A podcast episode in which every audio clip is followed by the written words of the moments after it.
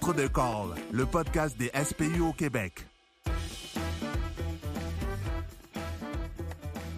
Bonjour, bienvenue dans Deux Calls avec Fred. Aujourd'hui, je reçois Josiane Giroux, vice-présidente du regroupement des sages-femmes du Québec, pour venir nous parler euh, de sa profession, de la profession des sages-femmes. On va parler d'un paquet de sujets, dont principalement la collaboration qu'on peut avoir pour offrir des meilleurs soins à la mère qui accouche et au nouveau-né. Donc, bonjour Josiane. Bonjour. Euh, donc, ça, je voulais parler de. Je trouve ça super intéressant d'avoir une sage-femme avec moi. Je voulais parler de la formation pour devenir sage-femme. C'est quoi le cursus normal de l'école jusqu'à la pratique autonome? Bien, en fait, si on repart du début-début, dans le fond, euh, après le secondaire, au cégep, il faut que la personne qui s'inscrit au bac, c'est un baccalauréat à, l'Université du Québec à Trois-Rivières.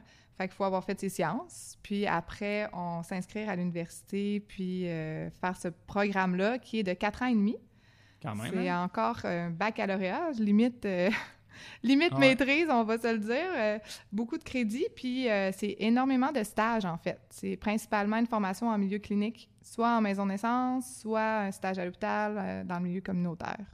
Parfait, ça. Y a-tu des gars qui font ça? On parle de sage-femme. Y a-tu des gars? Il y en a un. Il y en a un? Il y en a un qui a terminé, là, qui est sage-femme. Euh, il va s'appeler sage-femme. C'est la même profession. C'est... Vive le féminisme.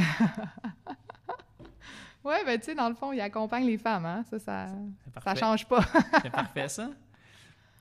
Après, l'université, une fois que vous êtes euh, diplômé, le milieu de travail, c'est quoi? Comment vous faites pour devenir autonome et travailler? Il doit y avoir comme nous autres, on a une probation comme paramédic, on apprend notre métier euh, avec des gens confirmés paramédics. Pour vous autres, ça ressemble à quoi? Bien, quand on finit, en fait, il n'y a pas de, pas d'étape temporaire. Tu es sage-femme, tu obtiens ton numéro de permis de l'Ordre des sages-femmes du Québec, puis tu débutes euh, ta pratique. Fait que les responsabilités sont les mêmes jour 1, puis 25 ans plus tard. Il n'y a pas d'évolution par rapport à ça. C'est sûr qu'une sage-femme qui débute euh, va avoir le soutien de ses collègues. Beaucoup, beaucoup d'entraide dans les équipes. Puis, euh, on travaille toutes dans les établissements de santé du Québec. Donc, on est contractuel au sein des établissements. Fait qu'on est travailleur autonome au sein des établissements. Euh, fait qu'il faut que la personne qui termine, la sage-femme qui débute sa pratique, obtienne un contrat. OK. Mm. Puis vous autres, euh, tu dis travailler les équipes, ça veut dire que comme nous, un peu, là, vous êtes plusieurs, vous pouvez être plusieurs par équipe? Oui, ben, c'est nécessaire. En fait, là, les sages-femmes, on, on, est formés pour être euh, aux accouchements euh, en solo. On, on doit être capable d'accompagner les femmes puis les bébés à la naissance, mais on préfère d'abord être deux en tout temps. Puis pour offrir la disponibilité, parce qu'on est de garde 24 heures sur 24, euh, pour nos clientes, puis offrir cette disponibilité-là 7 jours sur 7, ben faut minimalement, qu'on voit, si on voit une semaine, là, pour avoir quelques jours de congé, minimalement être trois ou quatre dans une équipe. Il n'y a pas d'équipe, en fait. Euh, il y a quelques équipes qui débutent à trois, mais en général, une équipe sage-femme va être composée de quatre et plus. OK. Puis lors d'un accouchement, nous autres, on est deux. Là. On a un paramédic, le TA1, normalement, c'est lui qui va prendre le, leadership de l'intervention. Puis le TOP2, lui, va s'occuper de soutenir celui qui décide tout en l'aidant. Est-ce que c'est pareil pour vous autres, une sage-femme qui prend plus le lead comme l'équipe médicale à l'hôpital? Oui, c'est ça. En fait, euh, la, relation entre la sage-femme et la femme, la famille aussi qui, accouche, est au cœur de notre philosophie. Fait au même à l'accouchement, dans le fond, la, la, femme, le conjoint ou la conjointe connaît bien la, la sage-femme principale, donc celle qui est la lead, la leader dans dans si jamais il y a, des situations d'urgence, tout ça.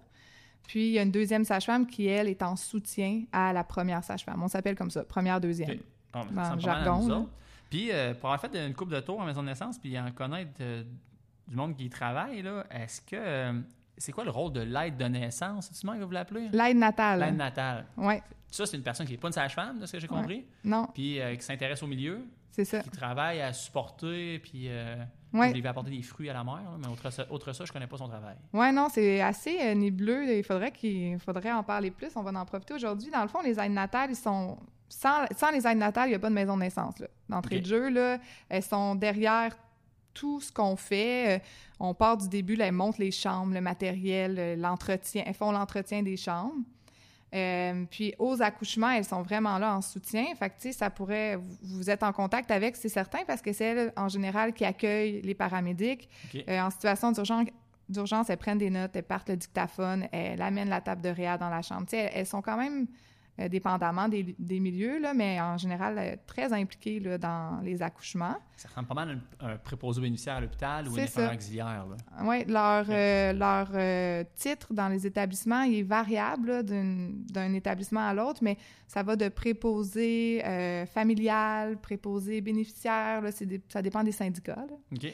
Mais oui, euh, ça ressemble à ça. Puis après, ben c'est des, des femmes là, en général, mais il y, a, il y a eu des hommes aussi qui ont fait, euh, qui ont fait aide natale, puis ils vont soutenir les familles dans le postnatal immédiat parce que nous, on quitte trois heures après, quand tout va bien. On, on quitte, euh, la famille a son congé, mais peut décider de rester à la maison de naissance. Puis l'aide natale va être en soutien à l'allaitement, puis comme dans le COVID en ce moment, ben les familles sont vraiment dans les chambres, mais peuvent pas sortir. Ben oui, il y a l'aspect nourriture, tout ça qui, vont subvenir aux besoins là, des familles. Fait qu'une équipe, là, c'est, ça, peut, ça peut aller jusqu'à trois, trois personnes dans, dans la pièce pour aider la mère à accoucher. Quand on est à la maison de naissance. Oui, à ouais. la maison de naissance. Ouais, ouais. Parce que c'est ça, vous travaillez dans la maison de naissance. On se parlait en pré-entrevue là, comme quoi il y avait euh, quelques maisons de naissance au Québec. Ça m'a quand même surpris. Tu parlais, c'est 13 qu'on disait. Oui, ben là, c'est ça. En plus, je, je sors tout le temps les chiffres parce que ça bouge beaucoup. Il y a, en fait, là, il y a 12 maisons de naissance qui, qui vraiment font des suivis, mais il y a-.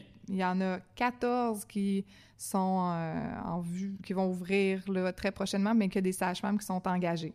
OK. Fait que euh, on est là, mais il y a en plus de ça des services de sages-femmes. Il y en a huit. Puis c'est des services qui n'ont pas encore de maison de naissance. OK. Fait qu'est-ce qu'ils font des accouchements à la maison, ces Ouais. services-là? Puis à Ouais. l'hôpital. Et à l'hôpital. Ouais, Dans l'hôpital? ouais, OK. on vient une belle collaboration avec le milieu médical. ouais, c'est bien. Intéressant. C'est nécessaire là, pour même pour ouvrir une maison de naissance, tout ce qui est les transferts, il faut avoir avant tout, il faut avoir une bonne faut avoir une entente avec les milieux hospitaliers, puis il faut cette collaboration là parce que ben vous le savez, on transfère Ah à oui. l'occasion. Ouais, on va en parler tantôt des transferts. Là. Ça, c'est une autre portion qui est. En fait, c'est là qu'on qu'on se voit le plus souvent. ouais. Qu'on se voit plus souvent. Fait qu'on va en parler pour améliorer les améliorer nos performances là, d'équipe pour améliorer les soins aux patients. Puis fait que là, c'est à, à 12 et à 14 maisons de naissance, plus les 8 services de sage-femme, ça doit être épandu partout au Québec. Quand même, ouais. de la Gaspésie qui vont en avoir une maison? Non, ils ont un service de sage-femme qui a débuté. Déjà? Oui, ils ont eu un accouchement à domicile, là, justement, ce printemps. Ouais. Puis jusqu'à Gatineau, passant par l'Estrie, puis euh, à Sibi, puis il y a aussi quatre euh, services sage-femme au nord. Tabarouette. Ouais. OK? Fait que vous êtes vraiment beaucoup plus étendu qu'on pourrait le penser. hein. Mm. C'est intéressant. Ça offre une belle possibilité aux, aux femmes d'accoucher à la maison ou dans un autre milieu que l'hôpital. Oui, tu sais, c'est sûr que c'est en, développement, surtout comme on se parlait là, en région. Tu sais, il y a de plus en plus l'accessibilité augmente en ville. D'ailleurs, les deux prochaines maisons de naissance dont je parle, c'est à Montréal. Euh, mais euh, là, ce, que- ce qui est le, le- le principal défi puis le principal objectif, c'est d'étendre ça en région, les services euh, sage-femme. Ah, Ça va, être, ça va être intéressant. On parlait, euh, fait que le, votre milieu de travail, c'est ça, c'est la, à la maison des dames qui accouchent, des femmes qui accouchent, et en maison de naissance, qui est un, un bâtiment adapté avec des pièces puis, euh, pour les accouchements. Euh, puis aussi, vous avez- votre- il y en a qui peuvent décider, on parlait, qui peuvent décider d'accoucher, mettons, sur leur terrain, dans des endroits un peu plus, euh, pas obscurs, mais différents ou anormaux. Mais il fallait qu'il y ait certains critères là, qui soient... qui soit respecté. Puis ce qui est intéressant, c'était donc c'était pas mal tout en lien, sa sécurité de l'enfant et de la mère. là. Oui, c'est. L'accès à ton spot pour faire ta- ton air de, de réanimation au besoin, un- une voie carrossable pour que l'ambulance puisse se présenter sur place. Fait quand même qu'on peut penser que ça soit New Age ou peu importe, il y a quand même la sécurité qui prime d'abord tout. Puis vous pensez quand même, ça m'a surpris beaucoup au transfert à l'hôpital. Ça va pas bien, comment je peux transférer? Ce qui guide beaucoup, là, de ce que j'ai compris, là, vos, euh, vos interventions. Ben, en fait, pour euh, l'accouchement à domicile, on a un règlement dans la loi qui a des éléments très précis. Puis oui, la sécurité puis le transfert est, est au cœur de tout ça. Puis les familles, euh, quand on- ils font ce choix-là, on leur remet des documents puis ils doivent en prendre connaissance. Puis quand on va, on va toujours à la 36e semaine de grossesse à domicile puis s'assurer que tous ces critères-là sont remplis. Ah, c'est bien ça. Puis, mettons, on pense l'hiver, si on arrive, puis euh, l'entrée est à moitié déneigée, euh, tu sais, c'est... Là, on- tout de suite, on va dire, bon, ben jour d'accouchement, là, faut que ça... Faut que ça change, là. Faut, Ah, faut que les ambulanciers puissent venir puis proche, là, pas euh, être à l'autre bout. Puis, fait que ça fait, ça fait partie, c'est... C'est, euh, ben, nécessaire. Fait On peut défaire tout un mythe qu'il n'y a pas d'improvisation dans le choix des lieux d'accouchement. C'est tout est Mm. réfléchi d'avance, c'est organisé pour que ça aille le mieux possible. Ça va bien, mais c'est tant, tant mieux. Puis j'imagine, nous autres, on, on croise les transferts. On croise soit les ce qu'on croit qui ira pas bien, ce que vous croyez, pas nous, hein, vous, Mhm. c'est vous les professionnels, ce que vous croyez qui ira pas bien, les Mhm. situations qui vont pas bien, mais il doit y en avoir un paquet qu'on voit pas, nous autres, qui vont super bien. Oui, c'est ça. 80% des accouchements ils ont lieu sous nos soins, là, puis c'est des accouchements physiologiques. Faut pas oublier que les sages-femmes ont, on a fait euh, le choix d'accompagner euh, les personnes qui accouchent naturellement, sans épidural, sans médication, sans intraveineuse, euh, euh, sauf si nécessaire pour l'administration d'antibiotiques en travail. en prévention, là, c'est même pas en traitement, c'est vraiment en prophylaxie qu'on peut faire ça, mais tu sais, c'est 80% des accouchements là, qui, qui vont bien. Puis, c'est que c'est certain que, ben, comme les, les, les, les équipes médicales, les paramédics, ils sont face au fait que, ben oui, par exemple, il y a un 20 qui nécessite euh, transfert. Puis souvent, en mode prévention, euh, rares sont les situations dans ce 20 %-là qui sont des urgences. euh, puis, tu sais, je pense que les personnes qui, qui écoutent, ou toi aussi, peut-être tu l'as vécu, que euh, c'est rarement des urgences, là, vraiment go, go, go. Il y a rarement un minimum. C'est ça. Puis dans les, les raisons de transfert, là, c'est. tu parlais là, justement de sans épidural. Est-ce qu'il y en a une bonne proportion, on pourrait dire une majorité des femmes qui sont transférées justement pour être soulagées? Oui, c'est vraiment. Puis, Ok. la fatigue maternelle, tu sais, euh, les premiers bébés, c'est des plus longs accouchements euh, où ils ont eu des longues latences. C'était- Le début de l'accouchement, il a été long aussi. Puis là, ben, ça amène une fatigue, puis ça amène une diminution des contractions. Fait que ça, ça arrive très souvent. Là, je pense que c'est euh, justement 80% de nos transferts. De nos 20 tu sais, Fait que on- la, la demande, de- soit la demande d'épidural ou simplement notre recommandation que c'est. Ok. Tu sais, la- l'épidural, c'est est nécessaire là, dans, est vraiment bénéfique dans certaines situations. Fait qu'on peut déjà casser un autre mythe qui dit que le transfert est toujours aux dernières minutes pour des urgences terribles. Finalement, le cas d'urgence terrible, c'est quasiment anecdotique. C'est très rare. Les transferts sont, sont en prévention, sont pour la mère qui est fatiguée, pour, vraiment pour soulager une douleur, même pas nécessairement parce que le bébé va très mal. Mhm. Puis même quand on est dans une situation, euh, par exemple, on peut parler de ça, ou des décélérations du cœur du bébé. Bien, nous, notre zone grise, elle est très différente de la zone grise à l'hôpital. On le sait qu'on n'est pas à l'hôpital. On le sait que la salle d'op, là, elle, elle implique un transfert. Fait qu'on a notre formation en urgence obstétricale, nos critères de là, on demande un transfert, ils sont beaucoup plus serrés. Quand on arrive à l'hôpital, ils ont souvent, puis pas tout le temps, hein, mais souvent encore là, des- du jeu, puis des étapes avant d'aller vers la césarienne. Il va avoir encore des possibilités.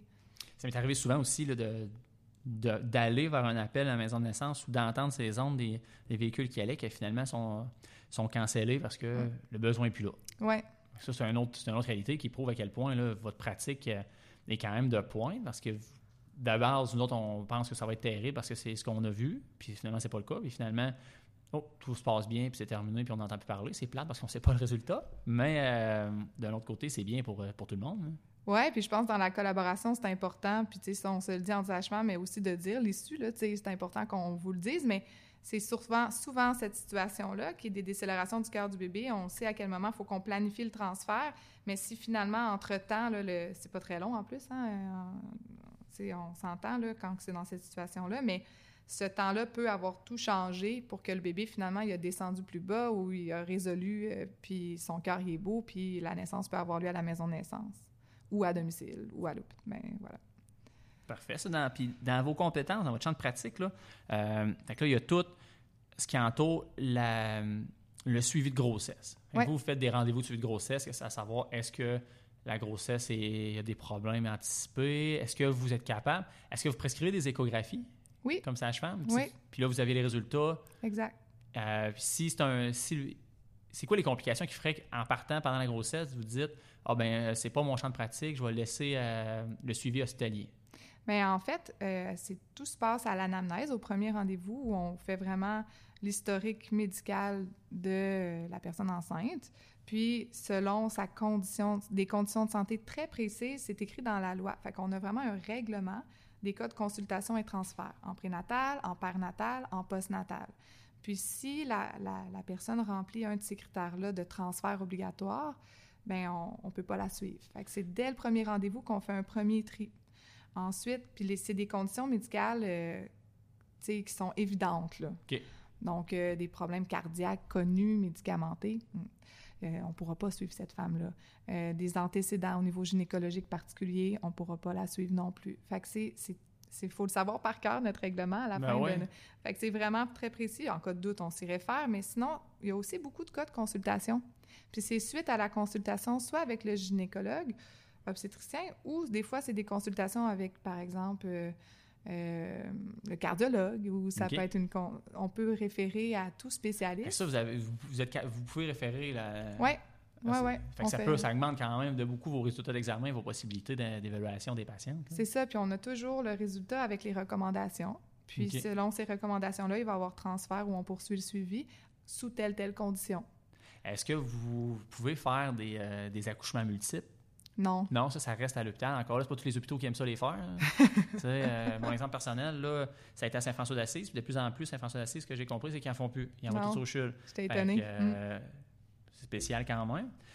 Puis, euh, imagine tout ce qui va néciter d'emblée une césarienne, de place prévia, d'affaires de même, ça va être référé à l'hôpital pour C'est euh, ça. ce qui à sa césarienne finalement. Oui. Mais, tu sais, on est formé pour un placenta prévia qui n'est pas diagnostiqué, des jumeaux non diagnostiqués, Mm. on, on- des sièges non diagnostiqués. On, on est certifié aux trois ans pour réagir face à ça. Ça, c'est quand même, quand même, quand même le fun parce que euh, c'est pas toutes les femmes qui ont accès à un gynécologue, c'est pas toutes les femmes qui vont faire des suivis de grossesse. Il faut être prêt à ça, un peu comme nous. là. On se ça. prépare un paquet de surprises. Mm. On espère que ça aille bien. Euh, puis après ça, pour l'accouchement, fait que là, on vient d'en parler, tu fais pas mal tous les types d'accouchements surprises. Ouais. Les accouchements céphaliques normales, les accouchements en siège, tout ce qui, qui va bien, c'est parfait, ça va super bien.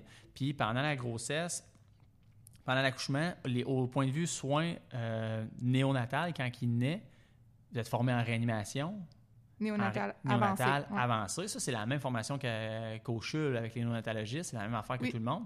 Ça se colle le plus. Ben, c'est nous, en fait, le système périostalique qui, a commencé à vraiment à se coller à cette, à cette norme-là, avec la nouvelle façon d'avoir écrit notre protocole avec des timelines puis de retrait de l'oxygène d'emblée, Mhm. retarder le temps qu'on va masser notre patient pour le laisser vivre, pour petit pit. Là. Il, il apprend à, vivre- à ven- à venir au monde, on va le laisser respirer tout seul un peu. On s'est collé à vous, dans le fond.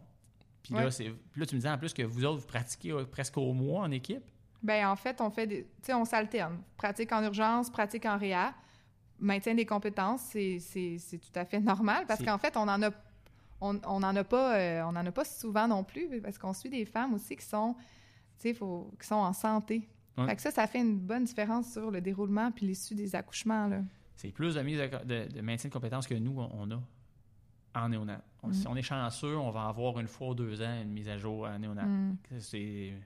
J'aimerais ça qu'elle a faire ça une fois par mois, une fois ou deux mois. mm. Malheureusement, non.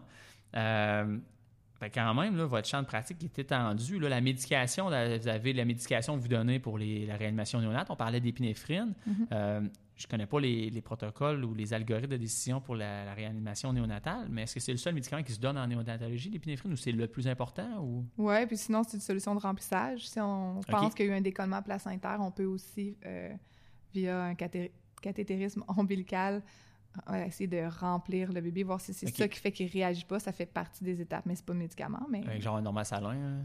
Quelque exact. chose de, de norme. On dit tout le temps qu'il n'y a rien de normal dans le normal salin. Puis euh, ça, pour le bébé, c'est c'est parfait. La mère, après ça, quels soins vous pouvez offrir à la mère post-accouchement? Ben en fait, il faut vraiment voir le post-accouchement comme post-naissance du bébé. Donc, on fait le suivi par rapport au placenta, parce que l'accouchement se termine après la délivrance placentaire. Fait que, le troisième stade est très important, puis c'est l'urgence principale en accouchement, les hémorragies. C'est ce qu'on peut observer le plus fréquemment. Je mets des guillemets, là. Oui, oui, mais... Mais oui, fait qu'on vraiment être à l'affût de ça. Donc, si jamais il n'y a pas la délivrance naturelle du placenta, ben, on peut donner de l'ocytocine synthétique et toutes les autres dans notre... euh, je vais prendre ton, ton- ta façon de parler. ton- dans notre algorithme ou protocole, on a donc une série de médicaments qu'on peut euh, donner à la femme pour, euh, par rapport à ça. C'est mieux que nous autres. Nous autres, tout ce qu'on peut y faire, c'est y faire mal en faisant un massage utérin. Oui, c'est ça. Puis c'est pas recommandé tant que le placenta n'est pas sorti. En plus? ouais.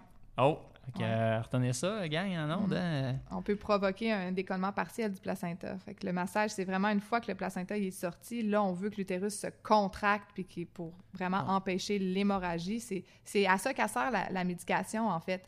Contracter des- À l'utérus. faire contracter l'utérus à différents endroits, selon la médication. OK. Nous, euh, dans le protocole, c'est prescrit de faire massage utérin quand il y a hémorragie vaginale. Oui, quand il y a une hémorragie. C'est pas mauvais de, de- de- c'est pas mauvais de vouloir maintenir l'utérus quand il y a un segment, même si le placenta est à l'intérieur. Je voudrais pas dire que c'est, c'est quand même une pratique qui peut être correcte, là. Mais le but de si on fait un massage, faut avant que le placenta soit sorti, ça par exemple, ça peut provoquer plus de segments. Fait que, tu sais, de maintenir l'utérus, ça, ça va pour le contracter manuellement quand on n'a pas accès à de la médication, puis que tu faut, faut y aller. Mais de faire vraiment un massage, puis de vouloir euh, ça, ça peut em- empirer un peu la, la situation.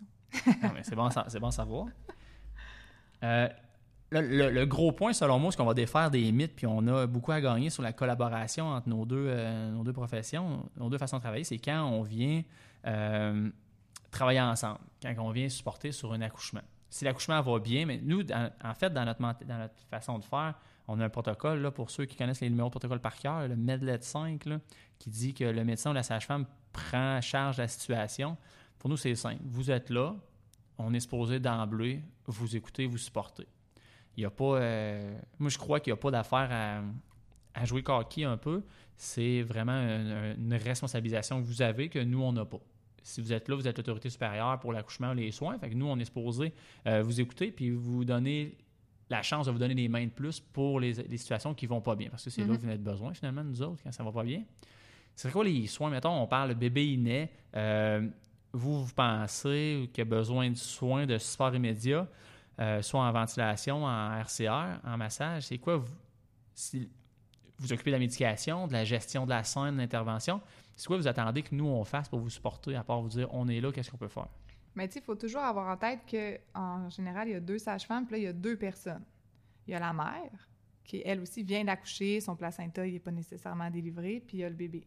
Fait que la, la- la collaboration ou les choses qui pourraient être faites vont varier selon les besoins du moment. C'est-à-dire, ça pourrait être, ben, peut-être aller installer les signes vitaux de la mère, regarde- la rassurer, lui dire qu'on est en train de procéder à la réanimation, que ça se passe. Ça peut être à ce niveau-là pour débuter. Ça dépend où on en est aussi dans la réa du bébé. Où là, plus ça avance dans l'algorithme, bien là, plus le, le besoin de main peut être, euh, peut être vraiment intéressant. Mais en attendant, c'est dans cette, dans cette optique-là que là, il y a deux personnes qui ont besoin de soins, bien, on va euh, s'entraider là-dedans. Puis, je vous dis, les, les signes vitaux, ça, c'est tout le temps aidant. Vraiment, là. Parce que, tu sais, veut, veut pas aller installer, là, pour la mère, euh, tension, pouls, l'avoir euh, l'avoir proche, c'est fait, euh, ça, c'est vraiment aidant. Nous, on va rentrer, c'est sûr qu'on rentre dans les. à chacune de nos interventions, on a un moniteur défibrillateur, on Mm. dit qu'on a la tension, la saturo, le monitorage cardiaque pour la mort. On n'est pas capable de faire de cœur fœtal, là. on n'a pas l'équipement pour ça. On a une trousse de soins pédiatriques là, qui offre une trousse d'accouchement assez sommaire avec euh, des ciseaux, des clampes, des pads, euh, un paquet de petites bébelles qui vont nous aider, des sacs pour le placenta ou pour, des, soins pour le bébé. On a des masques néonatales avec des embus, euh, des masques de ventilation pédiatriques, petit, petit. Fait que ça, on, est formé, on est bon, on va dire, on est bon dans les manœuvres de réanimation mécanique, on est bon en ventilation. Ça, je pense que ça peut être une bonne façon de nous utiliser. Pendant que vous préparez votre médication, vous réfléchissez à- aux meilleurs soins possibles. Nous mettre, là, nous installer à ventilation RCR, on, on est performant, puis à, deux, on travaille bien. Fait que ça pourrait vous dégager d'une bonne part de stress de Ouais, vous occuper. là. Ça, c'est certain, parce que c'est l'enjeu, c'est l'enjeu principal. Quand on arrive et qu'on voit que là, le, cœur, il implique, il faut penser médication, il faut préparer tout ce qu'il faut, il faut préparer notre matériel pour un cathétérisme ombilical. Ben là, on voit bien, là, si on est en massage, ventilation, il faut des mains qui aillent monter le matériel, assurément. C'est là, là-dessus, ventilation ou massage, puis pendant ce temps-là, il y a la sage-femme qui va aller préparer ce qu'il faut, la médication, le matériel, puis là, s'entraider pour installer le- la, voie veine- la voie veineuse, dans le fond. Votre voie veineuse, c'est, tu parlais beaucoup d'ombilical. C'est-tu la seule voie utilisée? Oui. OK. Je pense que c'est assez facile aussi à prendre. Cordon Oui, est là. oui, exactement. Tu sais, c'est tout frais, là, le cordon, Mm. il vient d'être coupé. Puis c'est la, la seule voie, en fait, euh, que nous, on, on- va envisager. Là, on va pas... euh, on le sait qu'à l'hôpital, ils prennent euh, osseux, là. Ils peuvent Oui, ben même ça, euh, sur le crâne, il y a des, des veines sur le crâne, ils mettent des, cat- des cathéters Oui, mais sur le crâne. donner, pour donner l'adrénaline, là, faut... c'est pas... Ça, ça serait pas envisageable. OK, tu vois, moi, c'est pas ma, prof- c'est pas ma job, Mm. ben ben. Fait que nous, c'est vraiment cathétérisme ombilical. Puis, tu sais, comme je disais, on en parlait un peu plus tôt, là, euh, durant une réanimation, euh, c'est sûr que euh, la, la, la leader, elle, elle doit poursuivre, puis elle doit vraiment être au fait de tout ce qui se fait. Mais après ça aussi, il faut comprendre que le but, c'est d'essayer que le bébé soit le plus stable possible avant de quitter. Vous le savez, vous êtes les meilleures personnes pour savoir que en plus, sur un nouveau-né, quand même, même qu'on a, on a notre civière de transport avec l'incubateur, mais c'est pas évident de faire les manœuvres en, transport, en transport, surtout urgent, urgent. On peut le faire, puis on va, on va poursuivre, mais le but, c'est qu'il soit le plus stable possible. Mais quand on, on voit que ça déboule, puis qu'on on s'enligne vers la- de donner l'épinéphrine, on veut donner une voie avant de quitter. Ça, ça, a été des recommandations suite à des situations, puis c'est le plus possible donner au moins une dose, puis après ça, on part, puis on amène la deuxième dose, puis s'il faut, on s'arrête en chemin, puis on la, on la redonne, puis on, mais on poursuit les manœuvres en, en route. Là, je pense, euh, en maison de naissance, vous n'avez pas votre incubateur, fait que ça, c'est un problème de régler. On n'a pas le choix de prendre la civière de l'équipe ambulancière Oui, pour le dans transport. la majorité des, des maisons de naissance, on a tout un Ouais. incubateur. Oui, c'est ça, c'est ça qui est le fun, ben, mais je parlais à, à la maison, À pas à la maison, de naissance, à la maison de la, de la- de Ouais. notre cliente, de la femme qui accouche. Ouais. Euh, tandis que euh, moi, je suis, je suis visuel, puis je me fais des films dans ma tête, puis si je me dis, on code un bébé, on donne la médication, le mettre dans l'incubateur en transport, pour le, ça doit pas être, con- ça, ça doit pas être impossible, ça être impossible, Ouais. faisable. Quand on est fait en, on prend en- l'ambulance, on prend la civière Ouais, d'ambulance, ouais, puis, ouais. euh, Quand on est dans le massage euh, puis ventilation, là, c'est, on le prend pas. C'est vraiment difficile. là. Fait que pour ce qui va bien, que le bébé est stable, qu'il n'a pas besoin de soins, mais de surveillance seulement, on le met dans l'incubateur, c'est l'idéal, dans le fond, pour sa sécurité, il faut pas se le cacher. C'est lui Mhm. qui est attaché dans le sens du monde, Mhm. puis il est au chaud, que nous, on ne peut pas offrir ben ben euh, sur la civière. Euh, fait que vraiment, je pense que ce qu'on peut retenir de ça, c'est comme équipe paramédic, quand on arrive, c'est vous demander, vous en êtes où, qu'est-ce que vous attendez de nous, Ouais. prendre un 30 secondes, une minute pour se setter, puis après ça, comme paramédic, c'est de vous supporter le mieux possible, que ce soit des signes vitaux, que ce soit un ou cinq vitaux, l'autre paramédic qui aide la- une sage avec le bébé pour être sûr d'être optimal pour les soins. Puis vous voulez, comme on commence à faire avec nos, notre façon de faire notre protocole de rayon- de- d'obstétrique 4, de garder, de rester sur place à faire des manœuvres efficaces pour donner les meilleures chances aux patients, dans ce cas-là le bébé, avant de quitter avec un patient le plus stable possible. Exact. Fait que de rester sur place pour donner des soins qui vont recevoir de toute façon les mêmes soins à l'hôpital, ça vaut pas la peine de se presser, aussi bien faire ça comme il faut à la maison de naissance ou à la maison et ensuite partir. Exactement. Puis surtout, quand on est une équipe comme ça, à partir du moment que les paramédics arrivent, là, on, on tombe euh, avec huit mains, ben ça, ça, ça change la situation. C'est sûr que euh, le temps que, les en- que, que l'équipe arrive, qu'on est deux, on est formé pour... on- quand on fait nos, nos pratiques, là, on, on- on fait nos pratiques en disant on est deux. Puis on, fait tout dans cette période-là. là. Mm. Mais ça l'ajoute le fait qu'on peut encore plus travailler à stabiliser avant de quitter. Mais tu sais, ça va dépendre bien évidemment des situations. Là. Ça peut arriver que vous arrivez puis on dise OK, on part là. Vous êtes rendu là. On est les rendu soins, là, puis euh, c'est ça. en ville, ça, ça serait étonnant parce que vous appelez quand même tôt, que j'ai compris, puis on a quand même un temps de réponse assez court, mais si on sort de la ville puis on s'en va en région, c'est possible qu'on arrive exclusivement pour mettre l'enfant dans la civière, pour suivre les soins rapidement sans aller immédiatement parce que Exact. vous avez fait l'ensemble des soins à domicile. Oui, c'est ça. Fait que dépendamment du. C'est ça, c'est chronodépendant, dépendamment du temps où vous êtes rendu dans votre, euh, votre façon de travailler, vous avez besoin soit de support ou d'évacuation rapide. C'est ça, exactement. Nous autres, notre place est simple, dans le fond, on va supporter. Anyway, je ne connais pas un paramédic que ça y tente de coder un bébé.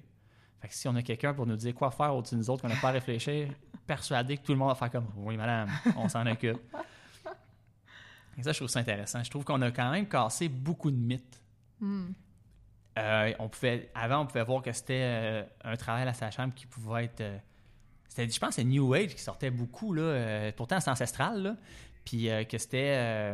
qu'il y avait- on, on peut, on peut penser qu'il y de l'improvisation, qu'il y en a, il y a zéro improvisation. Autre, autre le règlement là, ministériel qui vous donne votre corps de travail comme nous, on en a. Là, Ouais. Vous avez une un grand souci de sécurité tout le temps. La majorité des accouchements vont super bien. Puis la grande majorité, là, Mhm. 80% c'est quand même pas négligeable. Ensuite de ça, dans le 20% qui reste de transfert, la majorité, c'est juste pour soulager la mère qui est fatiguée. Puis le reste, c'est rarissime, les, réanimations néonates qui vont pas bien. Que je pense qu'on a, on a intérêt, nous autres, comme paramédics, à, comprendre plus votre travail. Puis je pense que c'est intéressant qu'on en parle pour diminuer les tensions puis les frustrations d'un bord puis de l'autre, puis qu'on soit juste comme quand on arrive à l'urgence avec un cas instable, qu'il y ait juste une collaboration qui s'installe tout de suite avec un dialogue intelligent des deux bords pour, au final, c'est le bébé et la mère qui prime. Exactement, c'est ça. C'est... Puis, tu sais, la- dans la collaboration, euh, en général, là, ça va super bien. Puis, si c'est la communication, en fait. Puis, Mm. on a à s'améliorer de notre côté parce que c'est sûr que quand vous arrivez, puis c'est une situation d'urgence qui est, qui est plus majeure, on va le dire comme ça, qui est majeure, mais il faut avoir le réflexe quand même là, de faire bien notre rapport, où on en est, puis c'est quoi nos besoins. Puis ça, là-dessus, on, on le travaille. On, on- on le travaille aussi avec les équipes médicales. tu sais. Autant avec vous que quand on arrive à l'hôpital, on doit refaire ça pour qu'ils sachent vraiment bien on est où on- dans, dans nos algorithmes ou dans la situation.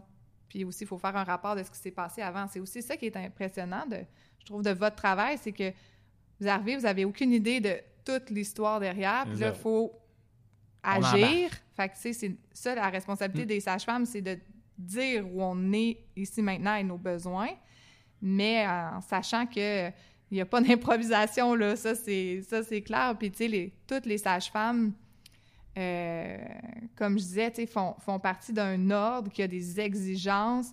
On a, on a ces formations-là obligatoires, puis on a le souci de la, sécurité en tout temps. Puis euh, les mères, les femmes enceintes qui veulent accoucher avec les services d'une sage-femme, euh, moi, je vois pas de pub ben ben. Il y a deux, trois pamphlets au CLSC quand mes enfants étaient jeunes, mais c'était pas cet accouchement. là. Il faut, c'est les mères qui ont la responsabilité, dans le fond, de trouver un- une sage-femme. Oui, en fait, euh, puis euh, on n'est pas ici pour faire de la politique, là, c'est pas beaucoup mon travail en général, non, mais non ça, c'est un, pro- un- petit problème, là, il n'y a pas beaucoup, justement, de... C'est pas... euh, faut vraiment vouloir ou en avoir entendu parler, tu sais, c'est ça... Des femmes qui, ont dans leur entourage, des familles qui n'ont jamais entendu parler de ça, ils vont pas avoir le réflexe de chercher... Tu sais, il faut Mm. vraiment appeler dans les services de sage-femme ou à la maison de naissance, puis tôt durant la grossesse, parce que euh, ben, on est quand même seulement 230 au Québec en- qui pratiquent. Donc, c'est c'est plus accessible qu'il y a 20 ans, mais euh, disons qu'il n'y a pas de la place pour toutes les demandes, en fait. Donc, le plus tôt appelé, le mieux. Des fois, il y a des femmes qui appellent plus tard, puis justement, il y a un transfert durant une grossesse d'une femme qui n'était pas prévue. Bien, il peut avoir des places qui se libèrent euh, dans, durant la grossesse, mais c'est quand même plus rare. En général, là, il faut, faut appeler tôt, là. J'imagine que sur le site Internet du regroupement, ils peuvent trouver les, toutes les informations nécessaires. Oui, c'est ça. Sur le site rsfq.qc.ca, il y a vraiment une section pour les parents, pour aussi expliquer qui on est, qu'est-ce qu'on fait, tout ce qu'on a discuté aujourd'hui, la formation, où on travaille, puis les numéros de téléphone. Il y a une belle carte interactive là, pour toutes les régions du Québec. euh, C'est-tu comme à l'hôpital, là, ou comme le suivi avec le gynécologue? Là, une fois c'est fait, c'est la RAMQ qui défrait les coûts euh, du suivi de l'accouchement et tout? Oui, c'est gratuit pour les familles là, euh, du Québec. Fait que dans le fond, il n'y a pas grand changement à l'hôpital, à part si on pense avoir besoin d'un bloc opératoire ou qu'on va être soulagé avec une, péridurale. Exactement. Il n'y a, pas de changement. Faut avoir la motivation. Ça peut être une graine de motivation. C'est pas obligé d'être la totale motivation, Mm. mais un minimum d'intérêt pour un accouchement naturel. Puis ça se travaille aussi durant la grossesse, puis ça peut se clarifier au fil du temps avec les sages-femmes, avec les rendez-vous. Mais tu sais, à- de base, c'est sûr que les femmes doivent avoir au moins un petit, euh, un petit envie de l'essayer. Ouais. Puis euh, dans ce cas-là, ben ils peuvent appeler les services sages-femmes sans problème. Fait que ce qu'il faut retenir principalement, c'est nous autres, on voit finalement pas beaucoup travailler. Quand on se croise, c'est quelques fois des transferts qui vont majoritairement super bien. Puis vous avez finalement une formation bien plus béton que nous autres pour réagir à tous les imprévus des, euh, accouchements qui se passent de n'importe quelle façon ou des soins à nos bébés. Nous, on a, je pense qu'on aurait intérêt à, à mieux vous regarder aller pour apprendre un peu plus sur les accouchements qui pour nous est rare aussi.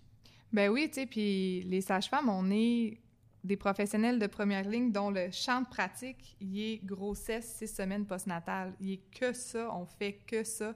Il n'y a pas, il y a pas d'autres choses qu'on, sur lesquelles on, on travaille. Fait que c'est Mm. sûr que on, on Des va- spécialistes On va pas dire spécialiste, mais on va dire spécialiste de la grossesse physiologique, des accouchements physiologiques, dans le fond.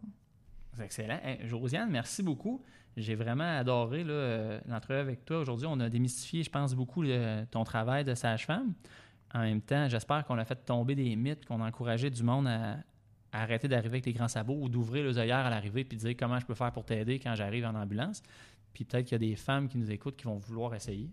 Ben, en tout cas, je les invite à venir aussi euh, simplement. euh, des fois, c'est pas clair, puis on peut avoir justement il y des mythes ou des histoires ou tu sais, ben c'est pareil pour vous sûrement là. Il doit y avoir beaucoup de choses qui circulent sur les paramédics, qu'est-ce qu'ils font, qu'est-ce qu'ils font pas. Je pense qu'on là-dessus, on, peut savoir que c'est toujours qu'une partie des informations qui sont véhiculées, hein. Puis je pense que c'est les sages-femmes. euh, il y, a, une grande image aussi euh, hippie, tout ça qui demeure, même si euh, la majorité, Mm. on, on est autour de la trentaine, puis euh, on n'a pas du tout, je pense, euh, cette allure-là. Non. Mais euh, en même temps, euh, c'est important de faire le travail, de venir nous rencontrer. Puis en plus, dans tous les services sages-femmes ou les maisons de naissance, il y a des... bon, là, avec la COVID, c'est un petit peu différent, mais il y a quand même des soirées d'information. Fait que, tu sais, avant même de s'inscrire, d'aller à la rencontre des sages-femmes, puis de voir, ils expliquent c'est quoi qu'ils font, les services sont organisés comment, c'est quoi les lieux de naissance. Dans chaque région, ça peut être, euh,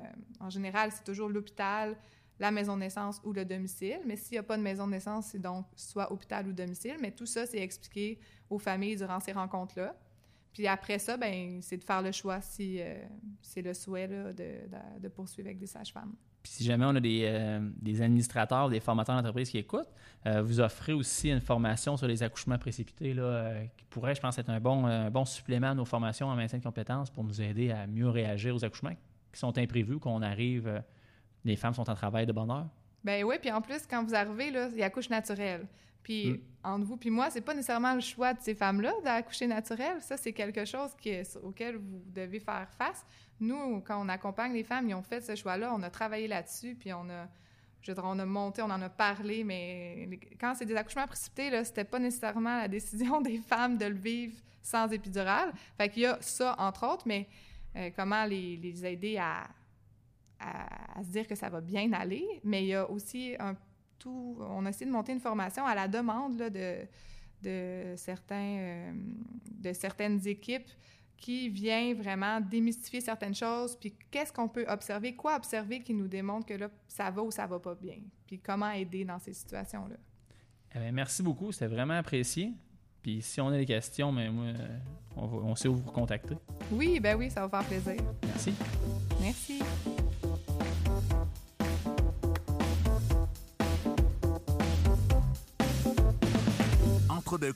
Le podcast des SPU au Québec.